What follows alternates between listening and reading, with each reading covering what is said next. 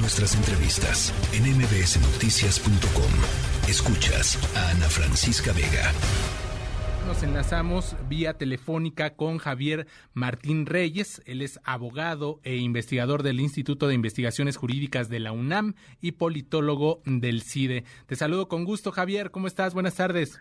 Hola, ¿qué tal? Buenas tardes. Pues como siempre, con el gusto de saludarles. Pues eh, ya, ya nos hablaba nuestra compañera Angélica Melín sobre esta intención de las bancadas que, de seis de las siete bancadas que integran la Cámara de Diputados para aprobar una reforma constitucional que dicen ellos va a poner límites a las decisiones del Tribunal Electoral del Poder Judicial de la Federación bajo el argumento de que se han excedido, señalan, en sus facultades y han interferido en la vida interna de los partidos políticos y en determinaciones de las cámaras del Congreso. Es decir, no les gusta que les digan nada, ¿no? A los, a los partidos políticos y por eso ya quieren ponerle un límite, dicen ellos, al Tribunal Electoral. Desde tu punto de vista, ¿cómo ves esta, esta acotación que quieren hacer desde la Cámara de Diputados? ¿Qué lectura le das? A ver, yo, te digo, lo, primero es que sí es cierto que hay algunas sentencias del Tribunal Electoral eh, que pueden ser cuestionadas y cuestionables. Sí. ¿Vale? O sea, es decir, eso creo que hay que reconocerlo, ¿no? Eh, yo mismo y otros colegas en diferentes momentos hemos señalado sentencias donde nos parece que el Tribunal Electoral no da las mejores razones para tomar cierto tipo de determinaciones. Ahora, ¿cuál es el, problema? Que esta es una iniciativa que es profundamente regresiva. ¿no? Déjame ponerlo así. Esto es como si se necesitara la lógica del, del bisturí para corregir algunas cosas muy en particular y de repente viéramos una iniciativa que apuesta por la lógica del machete, ¿no? es decir, de cortar de tajo cosas que no deberían ser eh, modificadas. Y te pongo algunos ejemplos, ¿no? Si hoy en México tenemos un Congreso paritario, ¿no? En la Cámara de Diputados, que es un referente a nivel mundial, y si las mujeres, las personas con discapacidad, las personas indígenas y otros grupos vulnerables han podido acceder a esos espacios de representación, no son por decisiones que ha tomado el Poder Legislativo, es por decisiones que han tomado sobre todo los tribunales electorales, lo cual ha habilitado que tanto el INE como los institutos locales puedan establecer estas medidas, estas acciones afirmativas que redundan en una representación mucho más democrática, de no cuenta hay una representatividad mucho más sustantiva, ¿no? Esas mujeres, esas personas indígenas, esas personas con discapacidad han podido llegar a los órganos de representación por ese tipo de determinaciones. Y una de las cosas que quiere hacer la reforma es decir, que las únicas acciones afirmativas que se pueden implementar las va a definir el Poder Legislativo. ¿Por qué? Porque a los partidos políticos no les gustan este tipo de medidas. Ellos preferirían poder nombrar a las personas que sean, pero sabemos que históricamente eso lo que ha generado es la exclusión de muchísimos grupos vulnerables, ¿no? Otra cosa que tampoco le gusta a los partidos políticos es que el Tribunal Electoral se meta en lo que ellos llaman su vida interna. Y por supuesto que tienen que ser los propios partidos los que en principio definan pues tanto cuáles son las reglas para seleccionar a sus candidaturas y a sus dirigencias y tomen las decisiones que correspondan en ese ámbito. Pero lo que hay que recordar es que los partidos políticos, por definición constitucional, son entidades de interés públicos a las que les damos muchísimo dinero, muchísimos recursos y muchísimas prerrogativas, ¿vale? Y son también organización de personas ciudadanas. Entonces, cuando un militante de Morena, del PRI, del PAN, del PRD, de Movimiento Ciudadano o de cualquier partido político acude al Tribunal Electoral, acude a defender sus derechos, es decir, ante un planteamiento de que los partidos políticos muchas veces ni siquiera respetan las reglas que ellos mismos se han dado.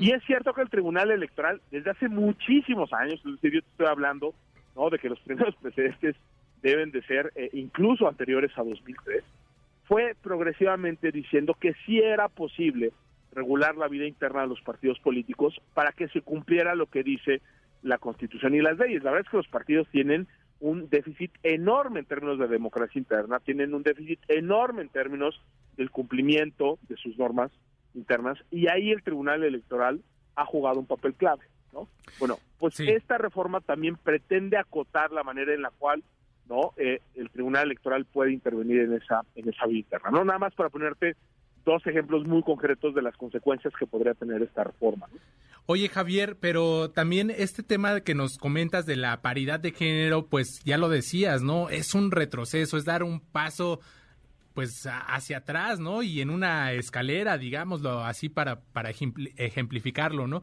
En materia de paridad de género, señala esta iniciativa o propone que facultar expresamente al Poder Legislativo Federal para adoptar pues estas acciones afirmativas en materia electoral. Es decir, el tribunal ya no tendrá que esta esta facultad de expresarse sobre estos temas de paridad de género y luego ya vemos el incumplimiento, ¿no? Primero que no se quiere incluir a Movimiento Ciudadano en, en la en la Jucopo, ¿no? Que no se quiere tampoco, bueno, y que de ahí ya hay medio haciéndoles caso al tribunal, pues eh, mediante una sugerencia, dice, dicen ellos, pues, pues le, señalan, pues ya haremos la quinteta para que sí se elija una presidenta del Instituto Nacional Electoral, pero no es porque ellos quisieran y porque se los habría ordenado el tribunal, ¿no? Esto me parece realmente grave y un paso, te digo, o sea, me parece que con los ojos vendados, dar un paso hacia atrás y en unas escaleras. A ver, mira, definitivamente, si el Poder Legislativo tuviera realmente un compromiso con la paridad de género, esas sentencias del Tribunal Electoral jamás hubieran sido necesarias. Sí. ¿Vale? Pero como los partidos políticos no quieren cumplir con la paridad, ha habido muchas sentencias del Tribunal Electoral donde dice que hay mandatos tanto en la Constitución como en los tratados internacionales que obligan al Estado mexicano y a las autoridades mexicanas a tomar este tipo de acciones. ¿Vale? Entonces, esos, yo, yo coincido plenamente contigo esos avances que hemos visto en materia de paridad y de representación de otros grupos vulnerables, no se los debemos al legislativo. Esos avances los hemos tenido a pesar del legislativo y en buena medida por las decisiones del Tribunal Electoral.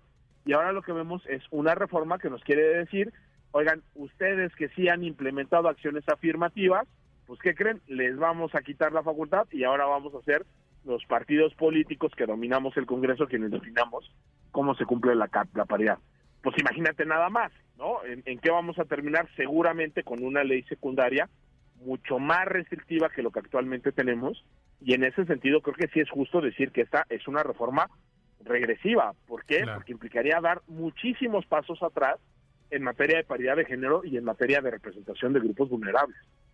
Y preguntarte, Javier, estamos platicando con Javier Martín Reyes, investigador del Instituto de Investigaciones Jurídicas de la UNAM. Preguntarte, eh, Javier, este, también ellos argumentan pues esta división de poderes, ¿no? Prácticamente para que pues ellos estén en su asunto y, y, ellos argumentan esta situación, pero tú, tú cómo lo ves? O sea, ¿sí se trata de una situación de división de poderes realmente en el fondo?